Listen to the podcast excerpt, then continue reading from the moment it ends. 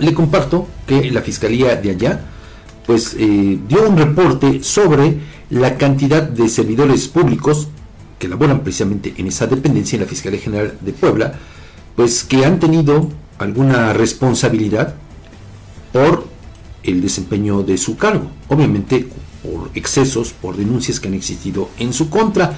Ahí, eh, fíjese que el fiscal Gilberto Higuera Bernal dio a conocer que se ha ejercitado acción penal en contra de por lo menos 19 servidores de esa fiscalía. Vamos a escuchar qué fue lo que dijo sobre el tema el fiscal de allá de Puebla.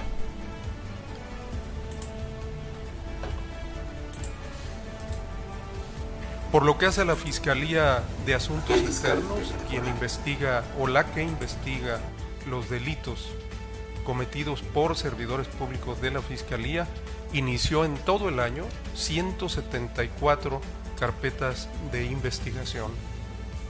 De estas, en 79 casos tomó conocimiento de hechos con apariencia de delitos cometidos en la Procuración de Justicia.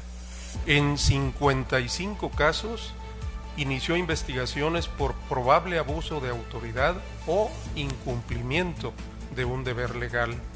En dos por cohecho, en 21, perdón, por probable cohecho y en 19 por otros ilícitos de menor, mucha menor cuantía.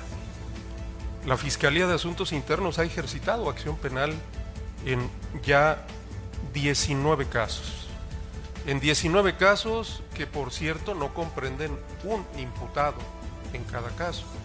Hay investigaciones que comprenden hasta seis servidores públicos y ha ejercitado acción penal. Hemos aprendido algunos servidores públicos y en fechas recientes lo hicimos también.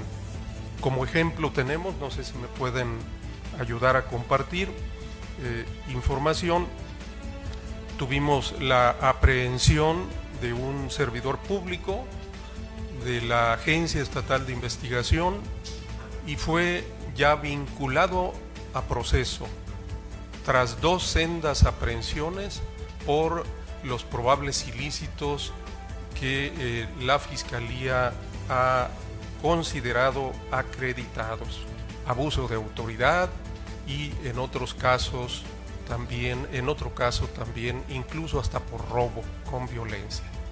Tuvimos otro caso de otro servidor público, también de la Agencia Estatal de Investigación, que eh, con su arma de cargo en, su, en un lugar privado, por supuesto, entiendo en su domicilio, lesionó a su propio hijo y esta persona también fue aprendida y también está sujeto a proceso. Y en ambos casos las personas están en prisión preventiva.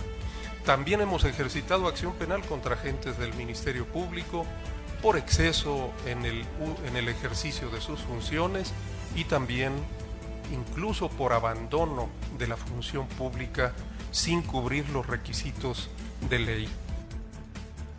Bueno, pues ahí tuvo usted estos datos que dio a conocer precisamente